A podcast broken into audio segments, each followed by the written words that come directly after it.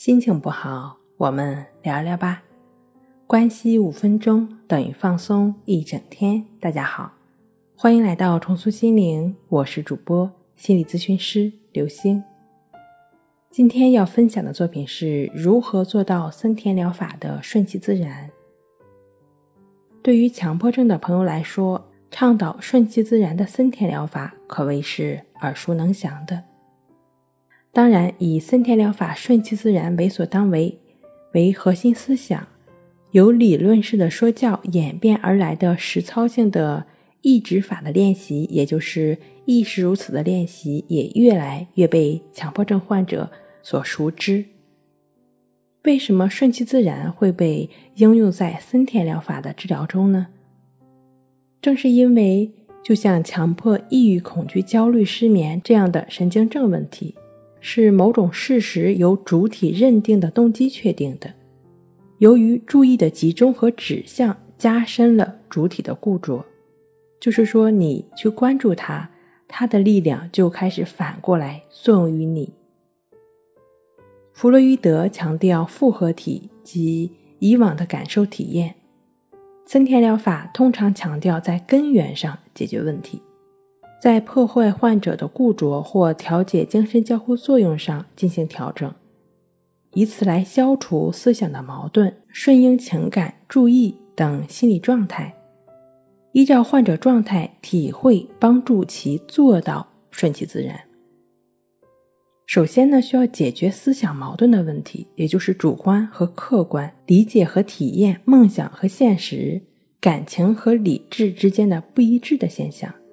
强迫症患者呢，往往不能区分清楚，常常企图以我、我、我的思想来编排事实。这个呢，就是内心的那个小我在作用。这样的理论呢，我们就不过多的跟大家来说了。我们需要澄清的是，如何摆脱这个小我的控制。要摆脱这个小我，首先需要了解思想矛盾。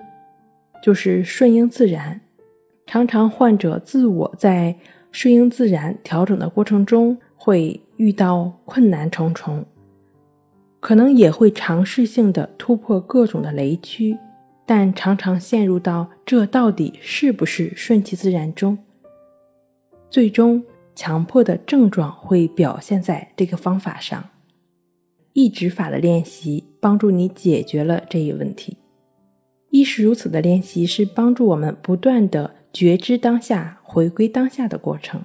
无论是顺其自然，也是亦是如此；不是顺其自然，也是亦是如此。你就只是对于当下保持觉知、保持平等心，而没有再去纠缠就可以了。这就是这个方法需要你去做的。那这个方法的具体的练习步骤，就是对于所经验到的一切。无论是看到、听到、想到、感觉到、闻到、尝到，所思所想、所作所为，都对其进行描述，并在后面加上“亦是如此”。